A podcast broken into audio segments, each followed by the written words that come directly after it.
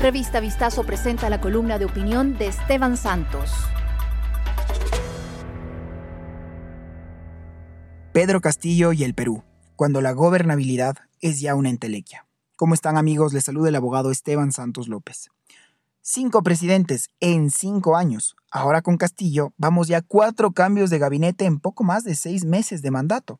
Nuestro vecino del sur sigue viviendo la tragedia de la ingobernabilidad que los ecuatorianos la experimentamos a comienzos del 2000. Su economía, ya estancada, crecía no gracias a su clase política, sino a pesar de ella.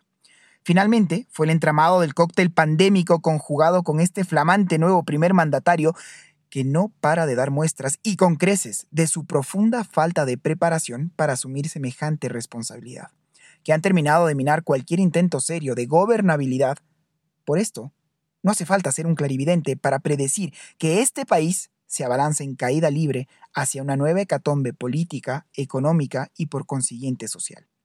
Pedro Castillo está en el poder porque el antecedente inmediato es algo con lo que casi toda América Latina se puede identificar. Una población asqueada de su clase política por su aberrante corrupción y su manifiesta incapacidad para lograr acuerdos mínimos en beneficio de las mayorías lo que terminó con un resultado electoral también esperado y cada vez más replicado en la región. La llegada al poder de un completo desconocido, en extremo populista y sin la menor idea porque simplemente no cuenta con las credenciales mínimas para ostentar semejante dignidad. El mortuorio desfile de funcionarios de alto rango que han tenido que salir en estos apenas seis meses de gobierno simplemente no tiene parangón aunque en el fondo sí guardan correlación con nuestra falario del nivel de declaraciones vertidas por el propio Castillo, que rápidamente han tenido que ser desmentidas por sus propios funcionarios, como por ejemplo insinuar el querer ceder territorio a Bolivia para su acceso al mar, el albergar a personajes acusados de apología al terrorismo en su gabinete, o como en este último caso, el tener que cambiar al propio primer ministro tan solo tres días después de asumir el cargo por haberse revelado un caso de violencia machista. La primera entrevista que concedió un medio internacional fue otra gota dentro de un vaso ya desbordado.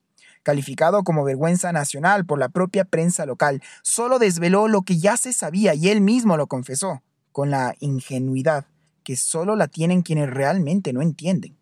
Que él nunca se preparó para presidente, dijo, y que no tiene problema en seguir aprendiendo regresa siempre a lo único que tiene, el intentar seguir vendiendo humo, en este caso a través de un discurso de lucha de clases.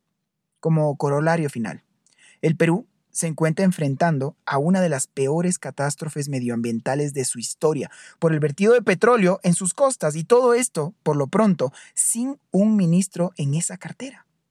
Estaremos muy atentos a este desenlace que, salvo algún acontecimiento realmente mayor, perfila como una nueva crónica de muerte anunciada. Estuvo con ustedes Esteban Santos López. Hasta una próxima. Escucha todas las columnas de opinión de nuestros articulistas y otros podcasts de Revista Vistazo en nuestros canales de streaming.